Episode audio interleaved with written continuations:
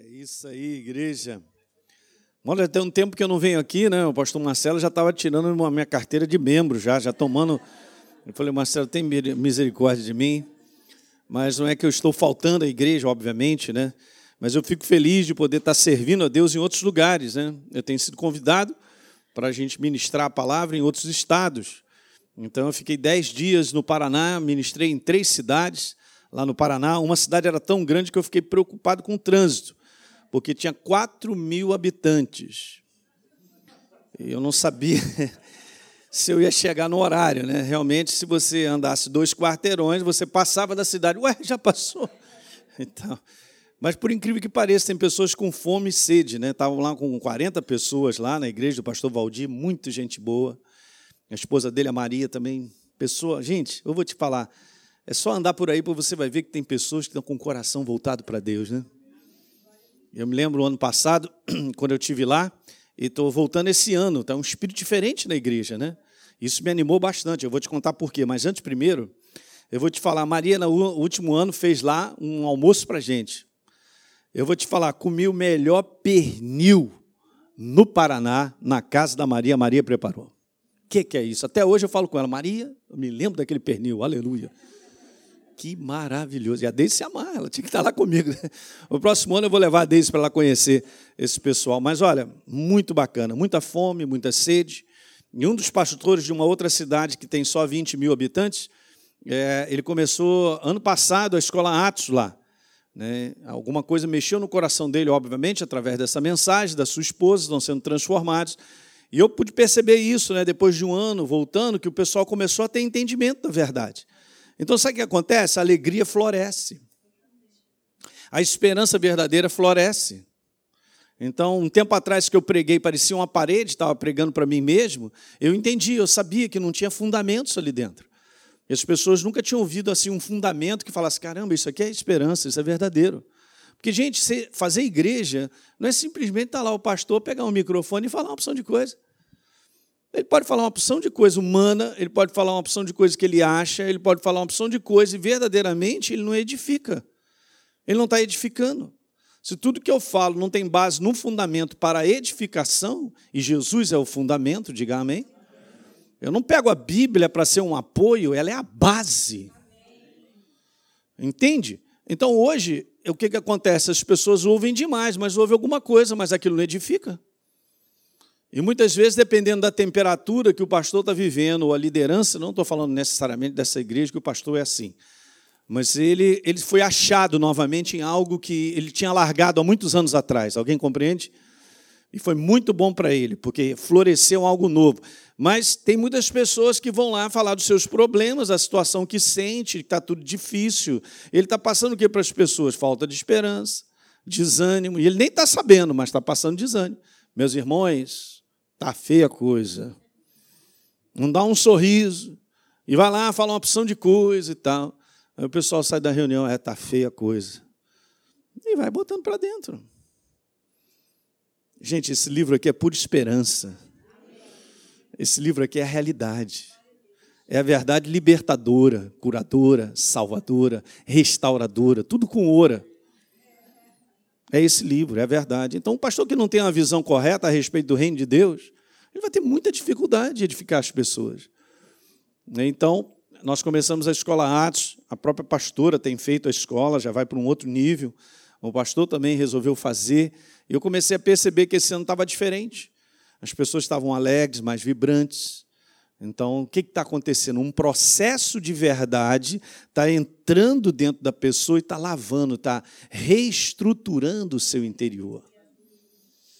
Hoje conversei com um rapaz, estava lá na igreja, você olhava no semblante dele assim, né? Tristeza, depressão, e ele me contou só um pouquinho da situação que ele estava vivendo. Rapaz de 28 anos. Ele falou: estou num buraco só, pastor. A minha situação é essa, essa, essa, aquilo outro. Então, ele foi na igreja, porque uma amiga dele falou: vai lá na igreja para você ouvir uma palavra.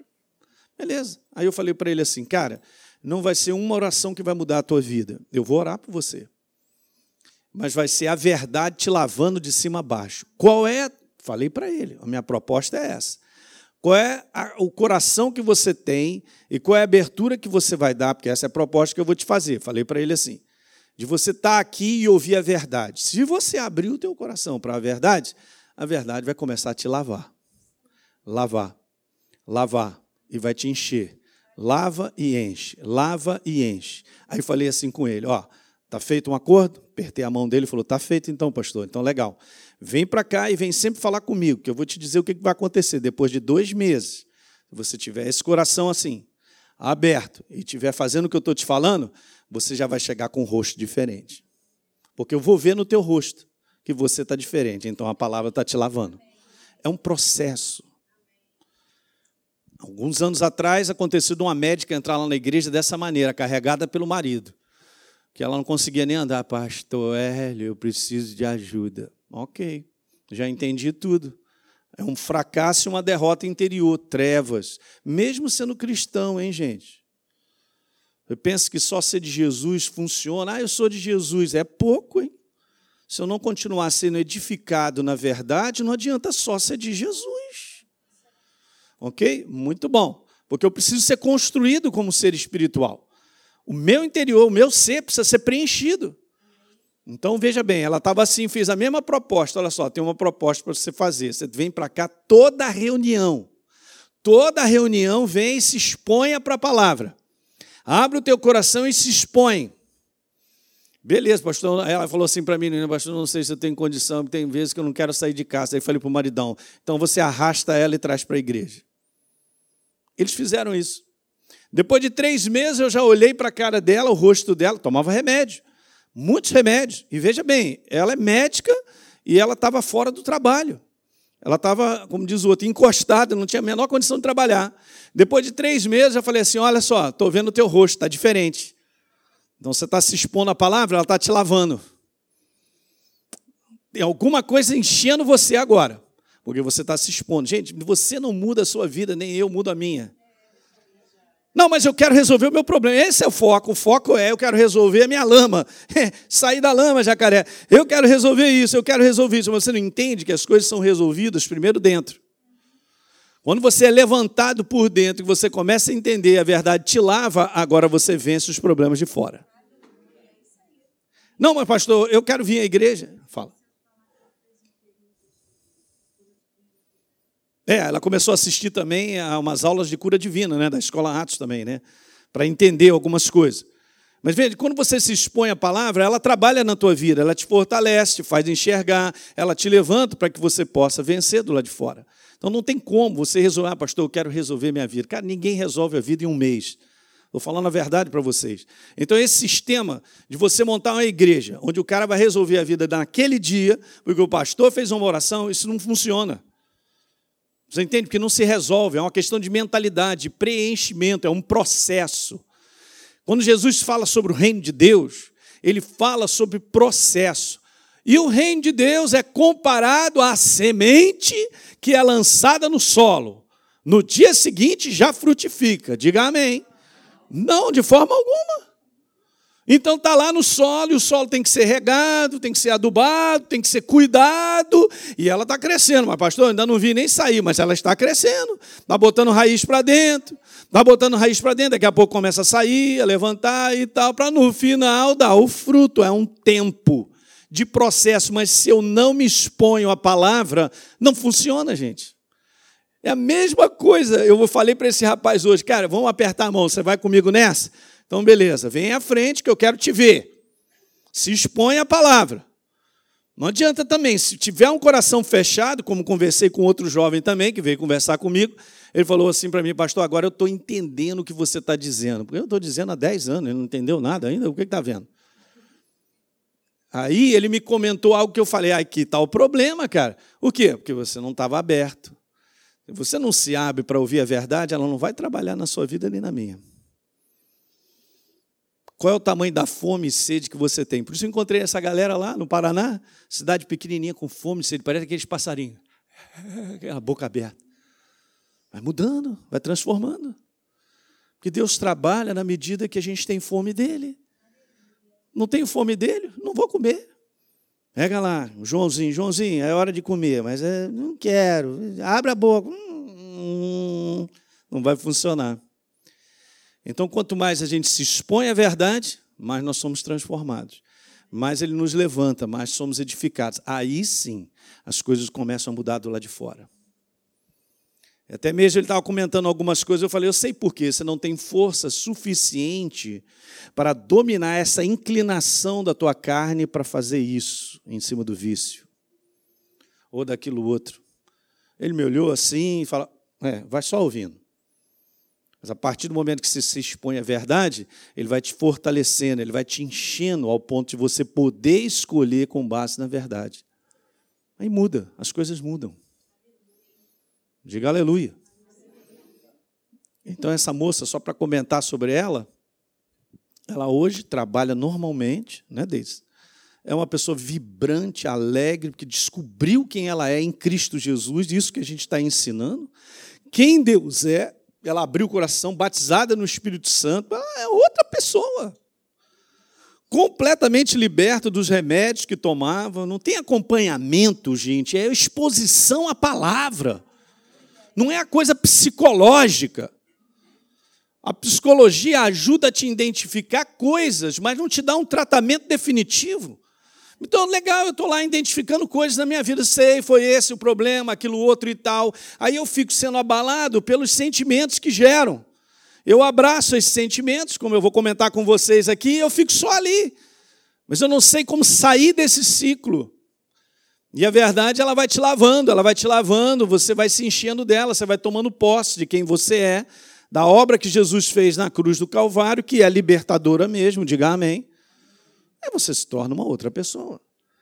Então é um processo. 2 Coríntios capítulo 3, no verso 18 diz lá que como um espelho nós vamos olhando a glória de Deus e a gente vai sendo transformado. A palavra ali é metamorfos.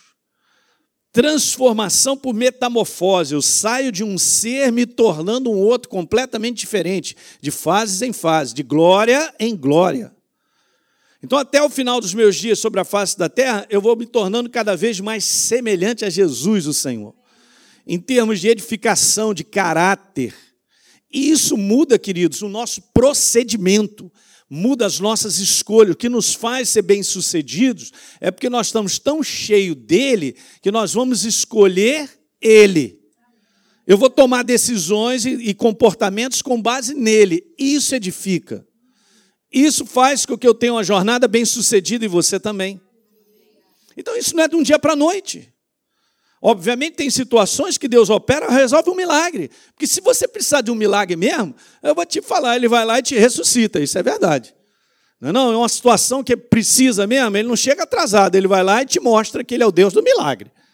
Mas resolver uma vida, e a gente põe muita força nesse conteúdo de vida resolvida em termos de dinheiro em termos de, ah, ah estou resolvido, agora tem muita grana, é, não estou mais com isso, aquilo outro e tal. Em termos das coisas de fora, eu quero, eu quero resolver a minha vida do lado de fora, é, eu quero que tudo esteja legal e tal. A gente põe força demais nisso. Quando, na verdade, o que Deus quer fazer é transformar eu e você por dentro. Porque Ele sabe que o dia que eu tiver edificado com Ele, as minhas escolhas, decisões, meus comportamentos e posicionamentos vão fazer eu vencer do lado de fora. Primeiro dentro, depois do lado de fora. Eu expliquei mais ou menos isso para esse rapaz, ele fez assim com a cabeça, eu sei que ele entendeu metade, talvez um terço, mas eu apertei a mão dele e falou: está feito o acordo? Então quero te ver aqui em cada reunião. Nem tente você mudar você, não funciona.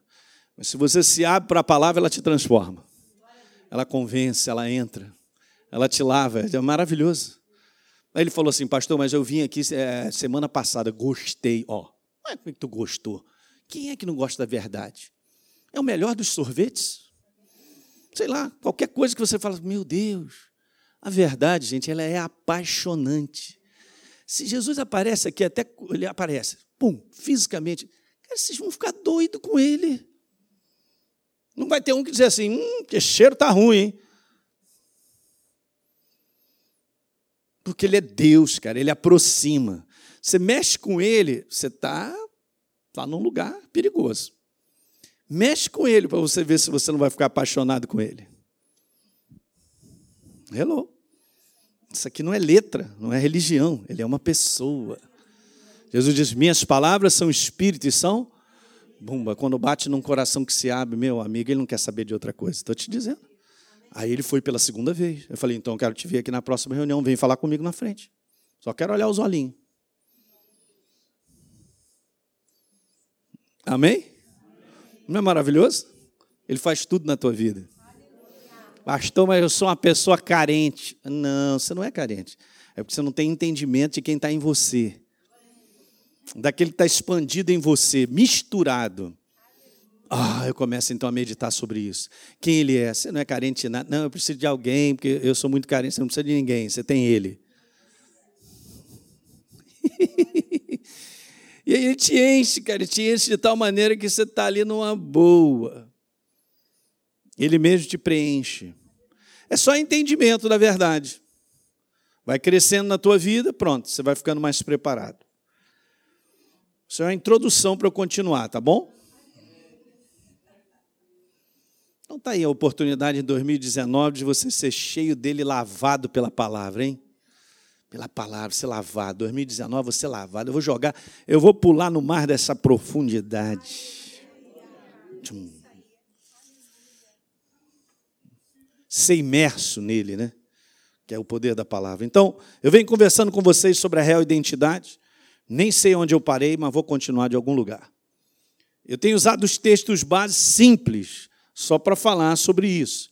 Não só nós temos uma real identidade do ponto de vista espiritual, que é essa que vale nesse mundo, mas nós temos também esse conteúdo de sermos da realeza, porque eu sou filho do Rei da Glória, aleluia. Hum. Então, nós somos príncipes e princesas. Então, temos que ter uma visão muito correta, né? Então, beleza, está aí, ó. 2 Coríntios 5,17, se alguém está em Cristo, aleluia, ele não será, ele é uma nova criatura. Bom, pastor, mas eu não pego isso. Quem falou que é para pegar? É para crer. Aqui está a grande diferença que transforma, querida, é você abraçar a verdade como ela é e dizer assim: eu creio. Crença, escreve aí se você tem escrevido alguma coisa, botado anotado, que é sempre bom. É uma escolha. Mas a minha mente não. Pastor, minha mente. Esquece a mente. Esquece essa parte exterior do homem. E abraça, por escolha, o que você está lendo, o que está escrito. Então ele diz que se alguém está em Cristo Jesus, é nova criação. Então eu sou. Eu criei. Beleza? E depois está dizendo mais aí o quê? Diz aí, ó, as coisas antigas já passaram e eis se fizeram novas. Em algumas versões está escrito todas as coisas. E é verdade mesmo. O velho homem, lembra que eu falei para vocês? Ele o quê? Morreu. Então eu creio nisso e a gente põe ele para ficar mortinho mesmo. Ele não vale mais na minha vida. É bom demais, né? E aí outra passagem que nós lemos é de Gálatas, porque vós sois filhos, disse Paulo. Jesus veio, para nos resgatar da maldição da lei, aquele negócio. E porque vocês são filhos, Deus enviou ao nosso coração o que? O Espírito do seu Filho, que clama, Abba Pai. Então, se eu digo que Deus é meu Pai, é porque na verdade é. Eu tenho a natureza dele, tanto é que nós somos herdeiros. Veja, só quem é herdeiro, quem é filho. Filho por legitimidade. Que interessante isso. Eu era escravo das trevas, de uma natureza que me atrelava ao capeta, não tenho mais isso, fui liberto, porque ele morreu no meu lugar. E agora eu sou filho, eu sou herdeiro, segundo a promessa dele. Pontos definitivos, gente. E aí eu tinha dito mais duas coisas para vocês, lembram disso? Ah, esse é o verso 18, ainda tem mais dois versos. Tudo provém de Deus que nos reconciliou consigo mesmo por meio de quem? Do Messias, da obra da cruz, e nos deu, para mim e para você, o ministério do quê? Show de bola. Então está dizendo aqui que nós somos embaixadores no nome dele. Quem é embaixador aí no nome dele? Somos. Não adianta nem dizer assim, pastor, mas eu não me sinto. Para com esse negócio de sentir, cara. Nós não vamos avançar na nossa jornada sentindo. Como cristão, uh -uh, de forma alguma. Nós vamos avançar porque nós cremos em todo esse fundamento. Tá certo? E aí, eu tinha falado isso aqui para vocês, ó. Estar em Cristo é verdadeiramente três coisas. Primeiro, eu sou nova criatura. Segundo, eu sou filho, pertenço à realeza. E terceiro, eu sou embaixador. Pode assumir por fé, porque isso é você. Pastor, mas eu olho no espelho. Pois é, não olha para o espelho, olha para esse espelho chamado a verdade. E creia. E ande com base no que está escrito. Certo? Muito legal. Tinha falado também isso, que a nova criatura nasceu da vitória de Jesus na cruz. E também, obviamente, a nossa natureza é essa, é a natureza vencedora, porque quando chegou a igreja, é porque Jesus já tinha vencido as trevas. Então ele venceu as trevas e nasceu a igreja, que sou eu e você. Não, é não? eu tinha falado também que nós somos a justiça, porque 2 Coríntios 5, pode anotar, no verso 21, diz lá que aquele que não conhecia pecado, falando a respeito de Jesus, Deus o fez pecado por nós, natureza, para que nele pudéssemos ser feito a sua justiça. Agora eu quero continuar. Eu já falei isso, né? mas eu vou repetir, porque isso aqui é uma condição que está todo dia na nossa frente. Né? É esse aspecto de morar no mundo físico, onde eu tenho um relacionamento com esse mundo físico através dos meus sentidos, os sentidos humanos. Tem alguma coisa de errado nisso, pastor? Nenhum. Não há errado, não há problema nenhum. Só que eu não posso depositar confiança neles, se é que eu quero andar com Deus, se é que eu quero chegar lá no propósito que Ele tem para a minha vida. Ok? Então, legal, eu tenho que lidar de maneira própria com isso. Obviamente, estamos aí então, tudo aquilo que eu ouço, aquilo que eu sinto, aquilo que eu vejo, isso traz um pensamento, traz uma ideia, né? muitas vezes uma conclusão. A maior parte delas nos afastam da verdade. Ok? Por quê? Por que, que me afasta? Porque eu não tenho essa condição de sentir. Eu sou uma nova criatura porque creio, eu não sinto que eu sou uma nova criatura. Jesus está aqui presente nessa noite. Eu sei, eu creio, ele está presente. ok, mas eu não pego, eu não toco. E se alguém entrar aqui e falar, esse pastor é doido, não estou vendo Jesus? Não é isso que Jesus corrigiu com Tomé? Tomé, vem cá, quer dizer que então tem que ver para crer? Bem-aventurado é aquele que não viu, mas. Olha só, olha a correção de Deus, como é importante nisso. Então, essa relação com Deus é uma relação que não tem nada a ver com a força dos cinco sentidos desse homem exterior que quer ver, quer tocar, para tirar uma conclusão. É realmente não dá. Ih, rapaz, estou vendo uma, uma muralha ali, é muito grande. Meu Deus, e aí já o cérebro já diz assim: não vai dar para passar. E aí eu vou agarrar isso como se fosse a realidade máxima, ou a realidade final da minha vida. Né? Quantas muitas pessoas a gente conversa e acabam entendendo isso, pegam lá um diagnóstico, ah, estou com uma doença tal, e, e, no final da história ela me leva à morte. Aqueles que vão compreender o que Deus disse e vão abraçar, vão ver grande transformação. Mas aquele negócio está te falando ali, vai morrer, chama a Santa Casa, vai morrer, vai morrer, vai morrer. Não, eu vou viver. Porque Jesus fez uma obra na cruz do Calvário. Ele me libertou. Se ele me libertou, então eu sou livre, eu tenho a saúde dele. Então, você vê que é o processo, gente, é de acreditar. Então, essas barreiras naturais, elas estão aí. Isso que eu sinto e concluo, ok, é essa parte humana. Mas quem bate o martelo não é essa parte humana. A nossa vida não avança porque eu estou sentindo, ou porque eu estou vendo a muralha, ou porque não, agora dá para caminhar. Hum, não funciona. Esse é o sistema do mundo sem Deus. O nosso sistema é um sistema de crença no que ele fez, ou no que ele diz. Né?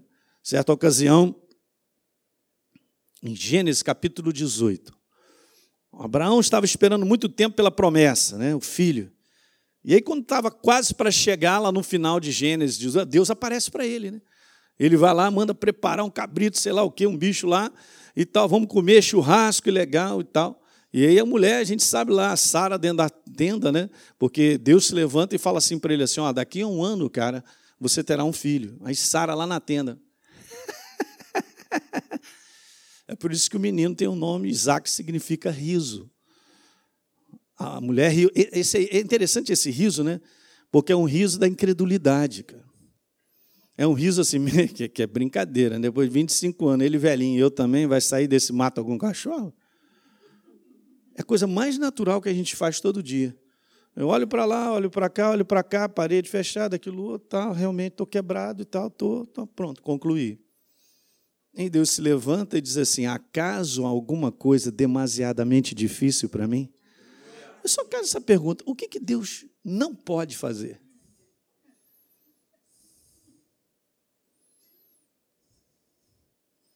Eu vou te falar o que ele não pode fazer. Ele não pode fazer nada quando eu e você não cremos nele. Agora pegou. E Jesus estava na sua terra natal, queria fazer muito mais, está escrito, Marcos capítulo 6. E não pôde fazer ali nenhum milagre por causa da incredulidade deles. Aí Deus vai falar para Abraão: acaso tem alguma coisa demasiadamente difícil para mim, cara? E olha que ele já tinha prometido, hein? Aí a gente pega e entende por que, que as coisas elas estão conectadas, é uma palavra só, né? Em Gênesis capítulo 18, a gente vê Deus falando isso, porque havia uma promessa empenhada. Aí o anjo chega para Maria e fala: acaso, né, como é que ele fala sobre. Na casa não, fala assim: ah, será que tem alguma promessa? Isso, vamos lá, Lucas 1,37. Eu sei, mas agora não estou recordando, mas vamos lá. Está escrito lá: Haverá algum impossível em todas as suas promessas? Não é isso? Está escrito aí? Lucas 1, 37. Porque para Deus, ó, legal. Porque para Deus não haverá impossíveis em todas as suas o quê? Acabou. É a palavra dele. Mas a impossibilidade fica na nossa cabeça. Fica naquilo que nós estamos enxergando todos os dias. Sabe um negócio que tortura no bom sentido, né? Por isso que a gente tem que aprender a caminhar sempre sendo renovado. É a situação que eu e você enfrentamos, que a gente espera mudança, mas está demorando. Já passou um ano, pastor Hélio, vou sair da igreja, porque aqui não tem poder. Pastor Hélio, olha, já passaram três anos. Falei, cara, não olha para mim. E o final da história, você é o culpado.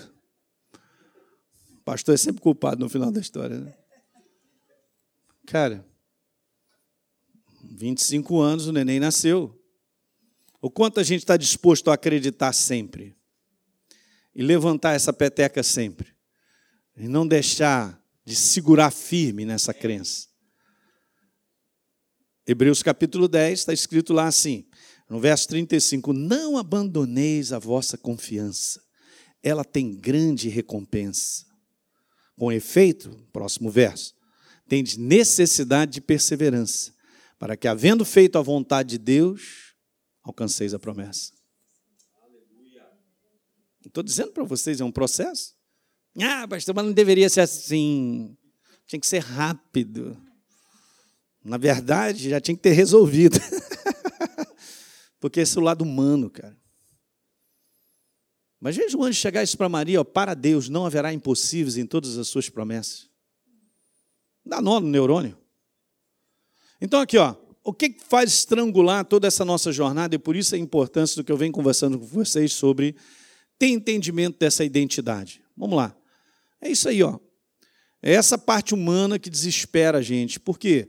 Por exemplo, as emoções, elas estão sempre ligadas às expressões de situações que a gente vive. Das mais variadas, isso mexe nas nossas emoções. Muitas vezes nós não queremos conviver com emoções negativas, mas as circunstâncias forçam essa barra. Não é não? E às vezes ainda tem essa ideia, eu já falei para vocês que só a gente enfrenta problema. Ah, pastor, eu tenho motivo suficiente para andar deprimido. Beleza, você só está confirmando então aquilo que o inferno quer. Ah, você tem um, ah, eu tenho motivo, eu estou triste por causa disso, disso e daquilo outro. Olha só, eu estou só limitado a um conteúdo humano, meramente humano. Recebe uma notícia triste, você vai ver se você não fica triste. Óbvio. Beleza. E a gente não tem boas notícias no dia de hoje. E o mundo ele está descendo ladeira para um julgamento final. Então, lá fora, esperar que melhore as coisas, que as pessoas sejam melhores, a gente vai ficar sentado esperando, porque não vai acontecer isso. Mas a nossa alegria e o nosso esquema de viver não tem base nas coisas de fora, tem naquilo que Deus estabeleceu.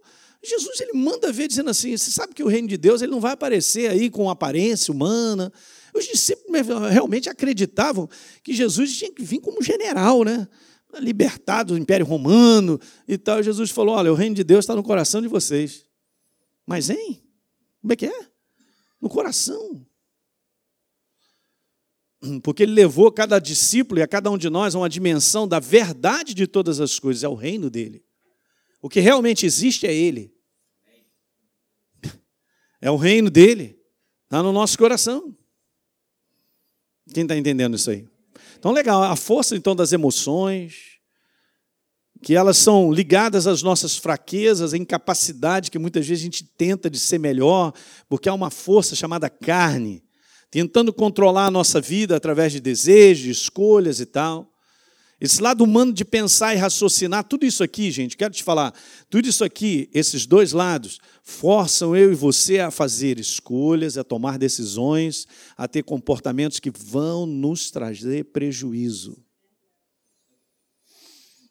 Se eu for dominado por tudo isso, que concluo com base numa pressão e me põe para baixo, aí eu tomo uma atitude assim, assado, e aí a carne também já embola, e quer saber, eu não aguento mais, e tchau, um abraço, e pá, pá, embola tudo, e nós vamos ter exatamente o que está aí, ó, um estilo de viver derrotado.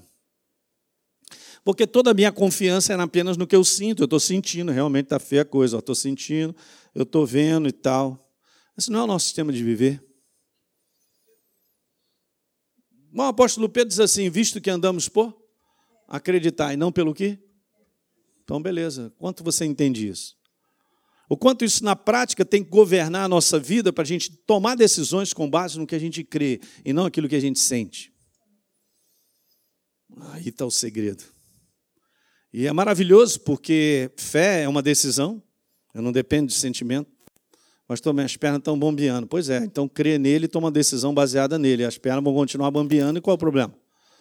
Eu tomei a decisão certa. Agora, se eu deixar minhas pernas bombear, ela vai me chamar para tomar uma decisão errada. É assim que funciona. Então, por que, que o mundo está no fracasso? Porque ele vive baseado na realidade que ele só pode sentir e só pode concluir com a mente do ponto de vista natural. Por isso é um fracasso. Cada vez mais as pessoas não acreditam em casamentos que duram, porque não, não tem mais exemplo. E as pessoas só vivem se quebrando umas às outras. Então isso vai fazendo parte de uma crença. Então, casar hoje, o pessoal não está nem ligando. Hoje fica com um, fica com outro, aquele outro tal. E essa, essa cultura, ela vai, ela vai crescendo. Essa cultura vai crescendo numa crença do ser humano que vive o que sente. Então hoje a crença é o seguinte: eu vou fazer o que é agradável para mim, mas é uma condição carnal. Então o que eu quero é me sentir bem, então vou fazer. Tudo que eu quero é me sentir bem e vou fazer. Então isso aqui eu, me sinto bem, então eu vou fazer. Então eu estou me sentindo tudo baseado em coisas humanas, num sentimento de coisas humanas. O negócio é tão doido, gente, que a pessoa fica acreditando que ela vai ser feliz quando ela tiver muita grana. Aí os que têm grana ficam desesperados, tomam remédio, que ficam doidos para se suicidar. Não dá para entender. Ele vai descobrir que nada desse mundo vai satisfazer as suas necessidades e preencher o seu interior. Porque então o pessoal vive numa matrix de uma ilusão.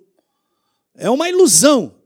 O que a minha mente conclui baseado no que eu sinto, o que minha mente conclui de, dos meus desejos da carne, olhando situações, tem que tomar cuidado que a maior parte são conclusões erradas. E esse o inferno ele sabe mexer com isso. Ele embrulha tanto as situações e a gente fica tão angustiado que no final da história alguém é culpado porque a minha vida está assim. Pronto. E aí a gente começa a detonar uma pessoa achando que ela é a culpa da minha vida. Quando é cristão, o culpado é o pastor mesmo, é você, pastor. Ah, safado, minha vida não anda. A sua oração é fraca. E aí que você está falando essas coisas? Não estou gostando, não, estou ofendido. Eu vou deixar de falar a verdade? Eu vou estar mentindo para você. Não, fica calminho que amanhã vai melhorar. Sai da lama, jacaré, toma a atitude certa que a tua vida muda. Hum, estou ofendido. Eu estou conversando nessa noite. Essa não é minha mensagem, não, mas estou conversando. Mas, cara, o dia que você e eu, a gente aprender a se livrar disso aí, ó. Pastor, então, eu quero ontem. O livrar disso aí é um posicionamento que nós temos que ter. Eu me livro da força disso quando eu sou controlado e estou debaixo do governo e da submissão da verdade. Ninguém vence isso aí se não se entregar à submissão da verdade, o domínio da verdade. Em termos de crença, obviamente, e de posicionamento. Porque crença não é simplesmente crença. Ah, eu acredito em Jesus, é pouco. Se você vive Jesus, vai funcionar a sua vida. E viver Jesus chama-se fé. Viver Jesus é a palavra viva. Então eu sei, eu creio que relacionamento é assim. Está lá, 1 Coríntios capítulo 13. O amor nunca acaba, suporta e tal. Beleza, tá. O quanto eu sei é uma coisa, o quanto eu vivo isso é outra coisa. Aí eu venço tudo isso aí, ó. Não tem jeito. Deus, ele é.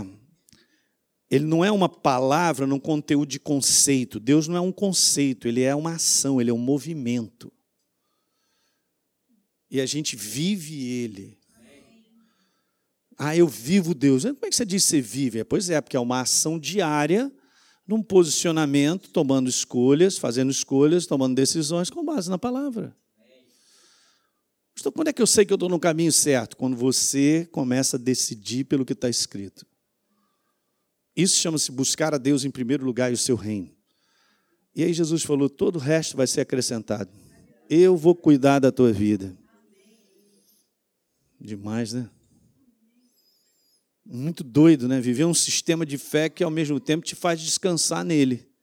Te renova, fortalece o teu corpo, teu coração bate legal.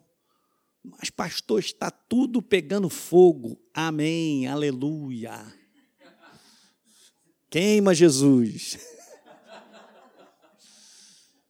Mas, pastor, e aí e tal, como é que eu vou viver e como é que vai ser semana que vem? Tudo é crença. O quanto você acredita que Ele cuida de você.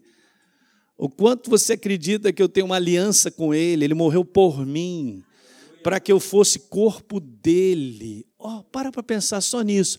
Eu não sou corpo de Jesus, eu sou um corpo dele. Eu vou mandar ver agora, hein? Ele tem obrigação de cuidar do seu corpo. Que metido, pastor metido, olha lá. Não, estou falando com base na verdade. É corpo de quem? Tá, 1 Coríntios 6,19. Acaso não sabeis que o vosso corpo é santuário do Espírito Santo que habita em você? O qual tendes da parte de Deus e que não sois de vós mesmos? Porque fostes comprado por preço. Então não sou nem de mim. Eu sou totalmente dele, ele me comprou. Então é responsabilidade do meu Senhor cuidar de mim. Não vai para vala achando agora, ah, pastor, então agora vou largar o emprego. É, que beleza, agora então eu vou ficar lá, já que Jesus cuida de mim, eu vou ficar na rede tomando suco de laranja. É só fazer a tua parte. É confiar que Ele cuida de você. Ele abre portas, cara, oportunidades. Tudo vem dele, ele é dono do mundo. Ele é dono de tudo que há. Salmo 24, tá vendo? Só estou falando para vocês verdades, palavras. Ela tem que estar tá dentro de você. Ela está dentro de você, ela te descansa, porque você sabe onde você está. Mas aí não, eu estou sendo chacoalhado por isso aí. É muita pressão que eu estou vivendo. Pastor, em 2018, vou te falar, hein? Minhas emoções estão em frangalhos. Beleza, não deveria. A gente aprende a andar em ter o entendimento da verdade, do fundamento de quem nós somos, ok? Da nossa identidade, de quem Deus é, isso controla as nossas emoções. Isso põe na perspectiva certa. Eu não sou mais dominado pelo que eu estou sentindo. A força do que eu sinto está lá me empurrando para fazer uma escolha. É errada, de um modo geral, sempre é errada.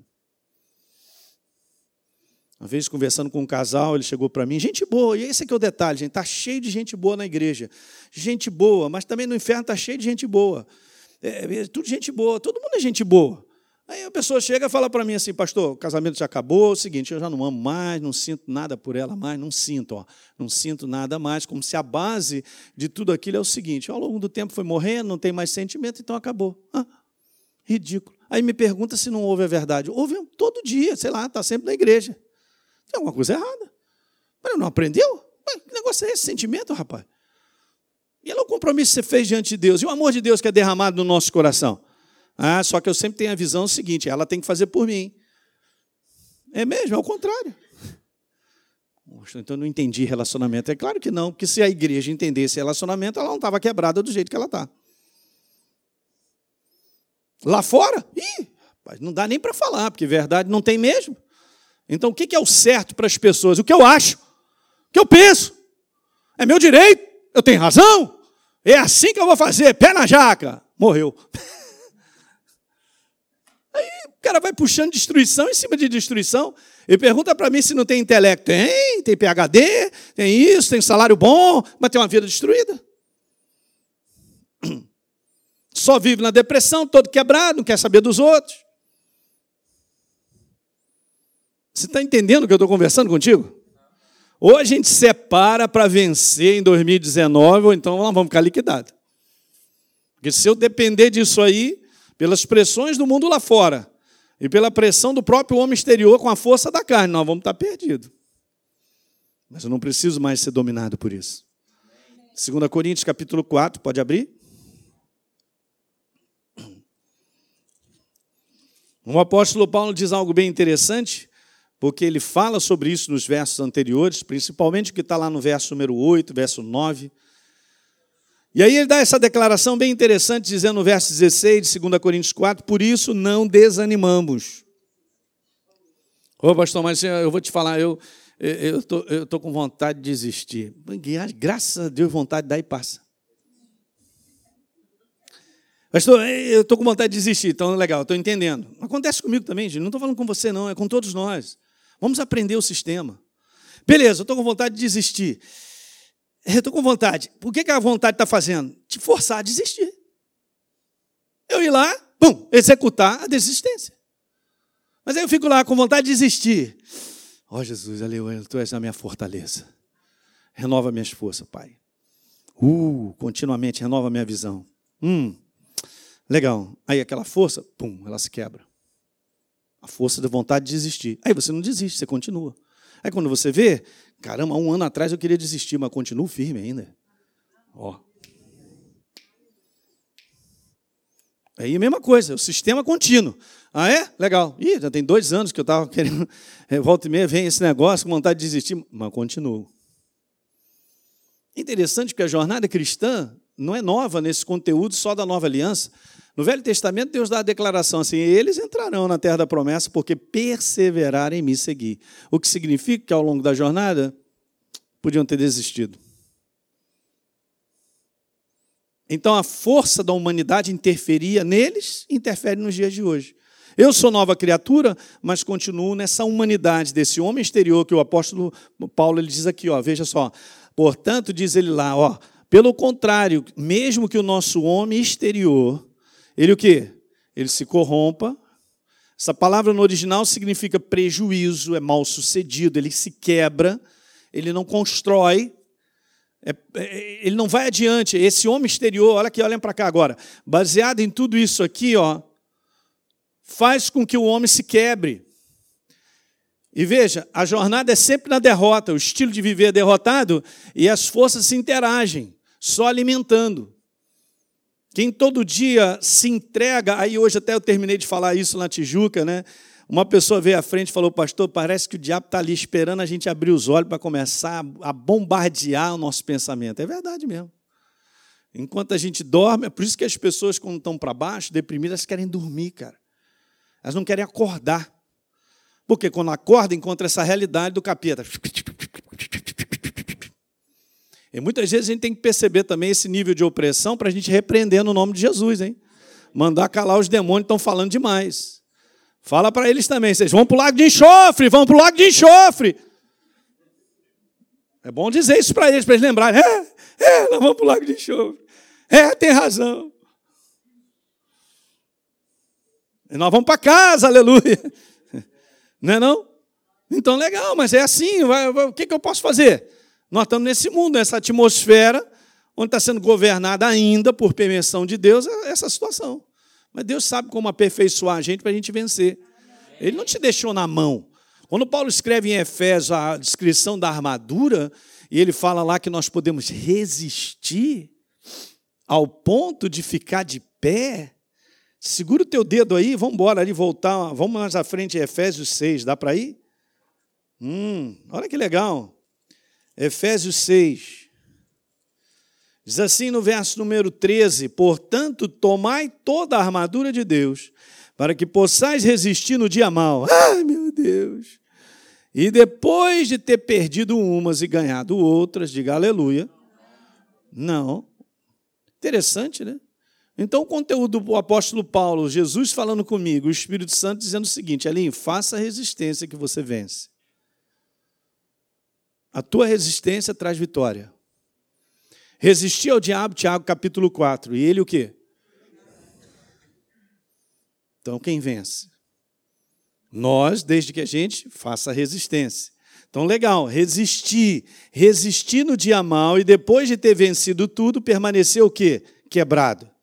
Não, inabaláveis. Porque há um conteúdo do homem interior, governado pela verdade, que não se sujeita, olha para cá, que não se entrega às emoções e às fraquezas. As emoções são geradas por pressões externas, né, cara, que abalam demais as pessoas.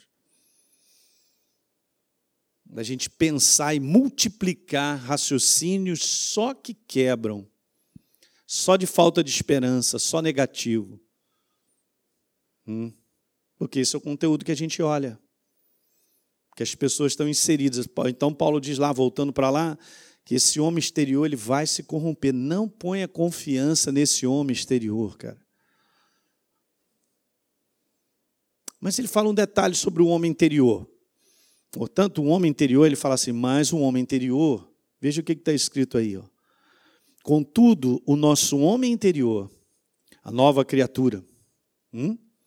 essa identidade da qual nós temos, relacionamento com Deus, sabemos quem Ele é, o reino de Deus. Esse homem interior, veja que legal, gente, ele se renova de domingo em domingo.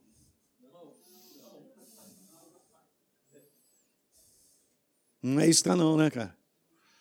Pois é, mas isso que o crente faz, ele vai no, ele vai no domingo à igreja bater o cartão. Aí eu acabo virando sem querer, eu não quero, eu sei, ninguém quer. Olhem para cá o que eu quero te falar, ninguém quer mas ela acaba virando sem perceber um religioso. E o poder da palavra já não faz mais ação na vida dele. Por quê? Porque amanhã eu acordo e vou viver naturalmente como todo dia eu faço. Eu vou viver naturalmente o dia de amanhã? Eu estou perdido se eu fizer isso. Se eu me entregar aos problemas e situações que eu enfrento, pressionando as minhas emoções e a carnalidade do meu corpo, sei lá, das minhas ideias de fazer isso, eu estou liquidado. Talvez eu não chegue nem no domingo. Eu quero te dizer o que está acontecendo nos dias de hoje. Hoje, a igreja do Senhor tem uma porta enorme, porque Jesus está salvando multidões, milhares, povos, línguas e nações. Porque ele está voltando. Mas, por outro lado, tem uma porteira bar atrás da igreja, aberta, onde as pessoas estão se apostatando da fé. Estão largando a corda. É, nada resolve. Ah, a igreja só traz problema. Ah, me decepcionei com o diácono. Me decepcionei com o pastor safado. Nem ele vai só soltando. Aí ele vai começando a trocar toda a verdade, fundamentação dele por aquilo que ele acha, que ele pensa. Não, eu sirvo Deus da minha maneira. Eu tenho a minha maneira de servir a Deus, eu, eu, eu oro, eu, eu leio a Bíblia e tal, mas esse negócio de igreja, não, esse negócio de igreja, não negócio de igreja e tal, não, tem aqui é meu jeito e tal. Aí vai pensando, várias formas. Aí eu fico aí na internet, uh, assisti esse culto, abençoado. Legal, isso deve ser exceção. Mas não estou participando do corpo, eu vou sendo trocado pela minha maneira de pensar.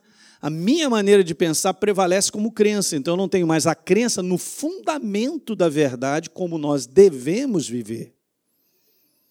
Que gera vida, que gera alegria, prazer, que me renova e que me fortalece para vencer as trevas. Não, mas aí agora eu peguei uma crença chamada eu acho. Eu penso. Não, eu tenho razão. Não, não, eu estou certo. Eu, eu estou certo. Eu peguei eu mesmo e desenvolvi a minha crença em Jesus Cristo, Rei da Glória. Estou liquidado e não sei. Isso chama-se apostasia. A apostasia em si não é você negar a Jesus. Ok? Você teve uma experiência, encontrou com Jesus, cada um de nós aqui. Nós sabemos disso. Beleza, mas eu posso, ao longo da minha jornada, trocar o meu sistema de crença por aquilo que eu acho que eu penso, sendo mais importante do que, Deus tem a dizer. Ser tão importante ao ponto de já não estar tá fazendo mais efeito nenhum. Eu perdi a sensibilidade, eu perdi a sensibilidade, o respeito, a honra devida a Deus. Por quê? Porque agora eu tenho o meu sistema de acreditar em Jesus. Mas é o meu, é humano. Isso é apostasia, gente. Está assim de pessoas assim, ó. Está assim de pessoas, você vai lá, conversa, não, eu já tive na igreja, não, eu sei, Jesus é bom, eu creio em Jesus, ele é o Filho de Deus. Mas está afastado. Pode perguntar para a pessoa assim, então você se decepcionou com Jesus? Ela vai dizer, claro que não. Aí você já vai chegando na segunda pergunta. Então foi alguma coisa que aconteceu com alguém? É claro que sim. Pronto. E o inferno promove tudo isso. E sabia? Está no livro de Tessalonicenses dizendo que antes que a vinda do Senhor chegue, obviamente, duas coisas acontecerão. Uma delas é a apostasia da igreja. E a segunda é a revelação do filho da iniquidade.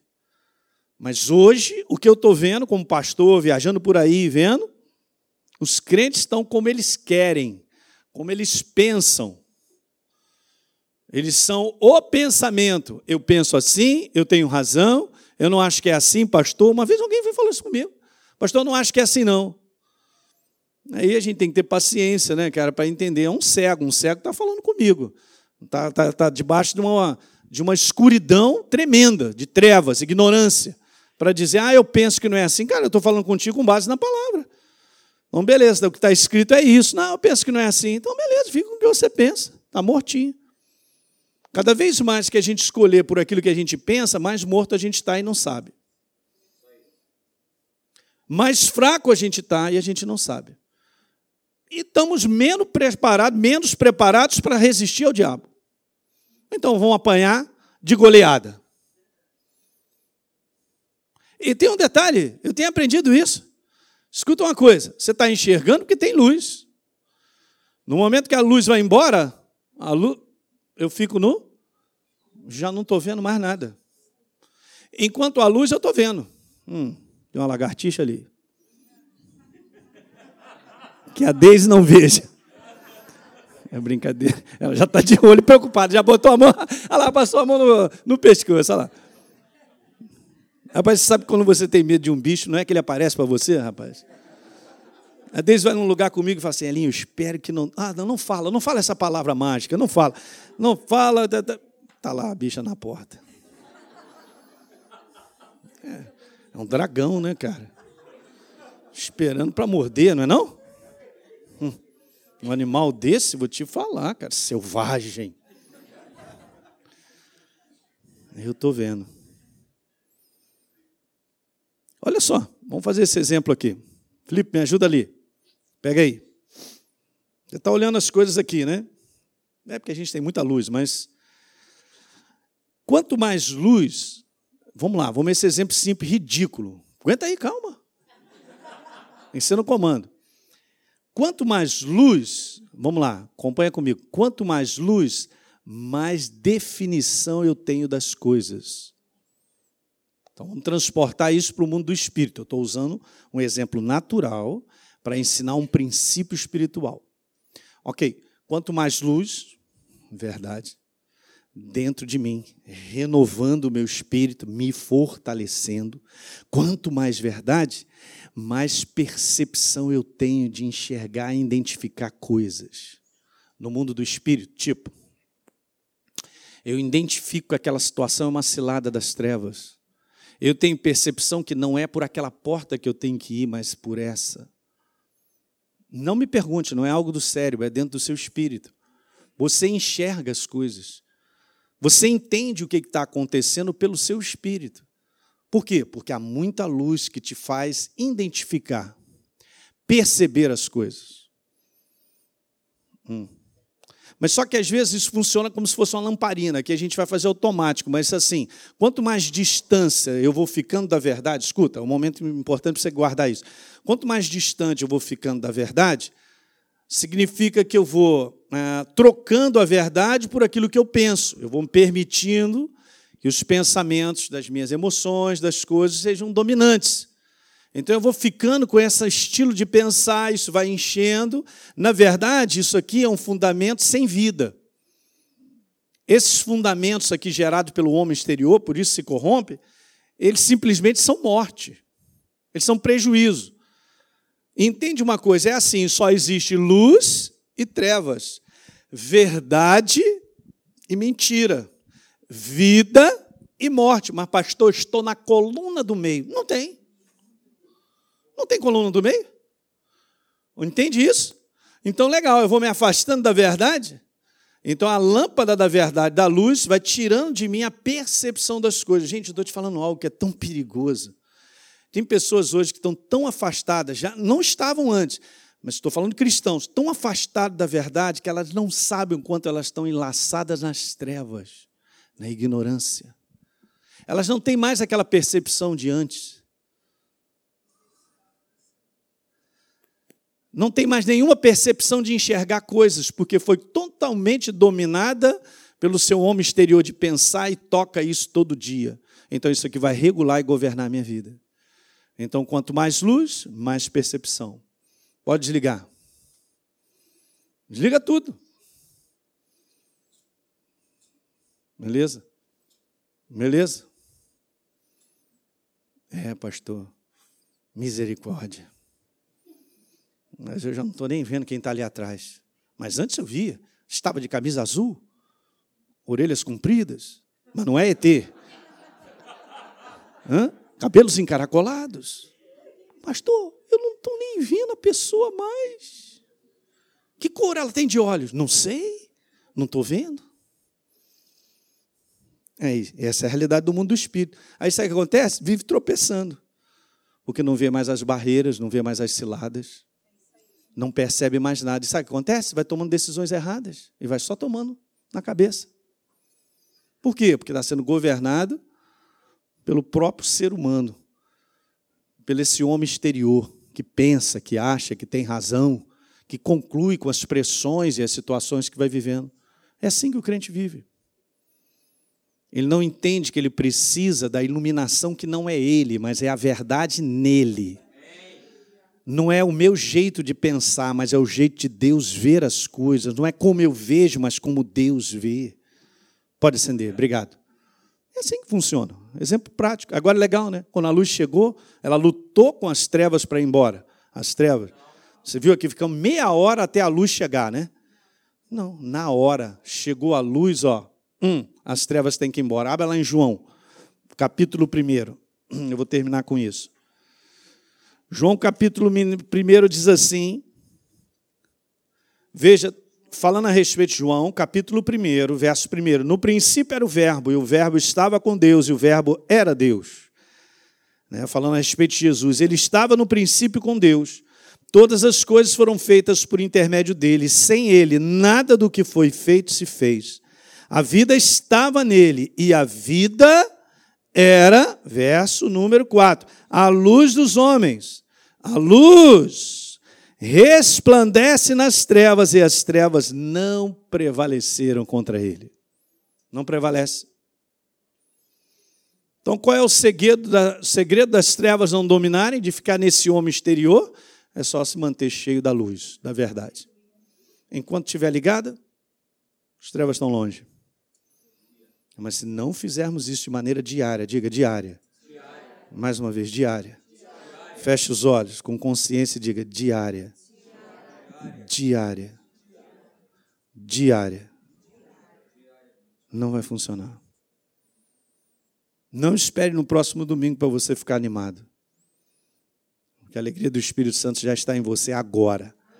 Amanhã estará contigo. 24 horas e não sairá do teu coração a despeito de qualquer coisa que a gente viva, a alegria do Espírito Santo está em nós. Diário, diário, luzes acesas.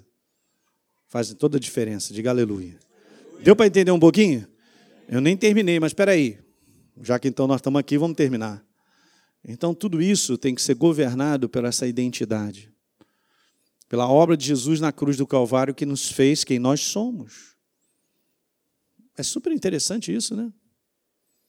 Beleza? Quer dizer que então, cada vez mais que eu dou valor à identidade que eu tenho, um relacionamento e tudo aquilo aonde eu estou, toda essa relação que está escrito com base na obra da cruz do Calvário, mais nós dominamos as nossas emoções humanas, mais elas são equilibradas, mais a carne perde. Por que, que a carne perde? Porque ela não tem mais força, o teu homem interior está tão cheio da verdade que domina as inclinações da carne. Eu te falar uma coisa muito legal: quanto mais você anda cheio da verdade, você não vai falar qualquer bobagem. Não sai da tua boca palavras erradas. É difícil sair, sabe por quê? Porque Jesus falou assim: a boca fala do que está.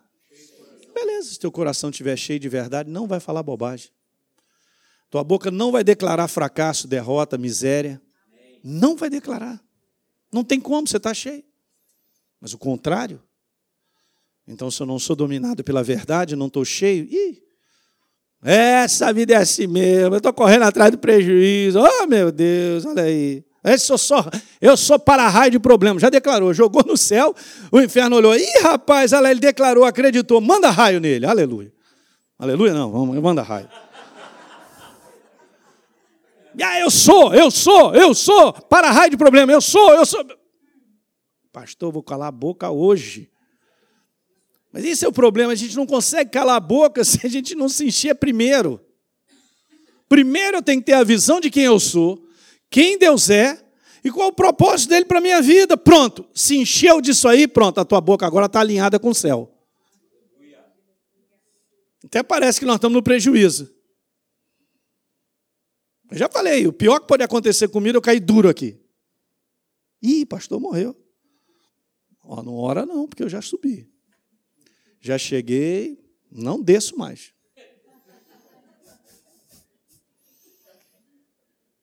Um dia que tu chegar lá, tu não vai querer descer. A gente é agarrado muito ao humano. Ah, meu Deus, arranharam o meu carro. Minha esposa não pega no meu carro 4x4. Estou dando um recado.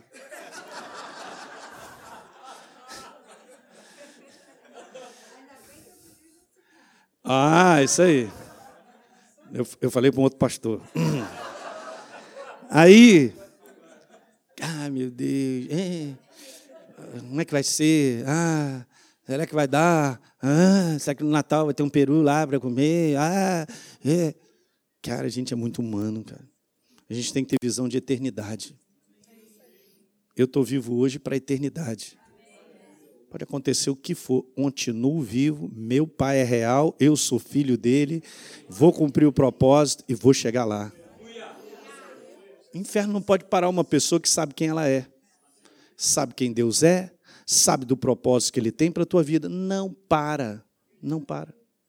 Entende? Mas a igreja não conhece esses fundamentos, gente. Estão ministrando aqui para quantas pessoas? Sei lá, cento e poucas. Não adianta ouvir mensagem. Falei para vocês, estou ouvindo mensagem. Beleza, está te edificando? Não, o cara fala uma opção de coisa que ele acha, que ele pensa. Depois ainda termina dizendo lá, o diabo é bom, amém. Porque eu sempre o pessoal dá amém, o pastor, ele é pastor, né? Tem que saber, né? E eu, pergunto, eu e você, a gente sabe? Sabe quem nós somos? Quem Deus é? Então eu vou dar continuidade nessa série. Fica ligado aí que a gente vai. Vou te falar várias coisas, são importantes, tudo com base na palavra, né? Vamos embora ficar de pé.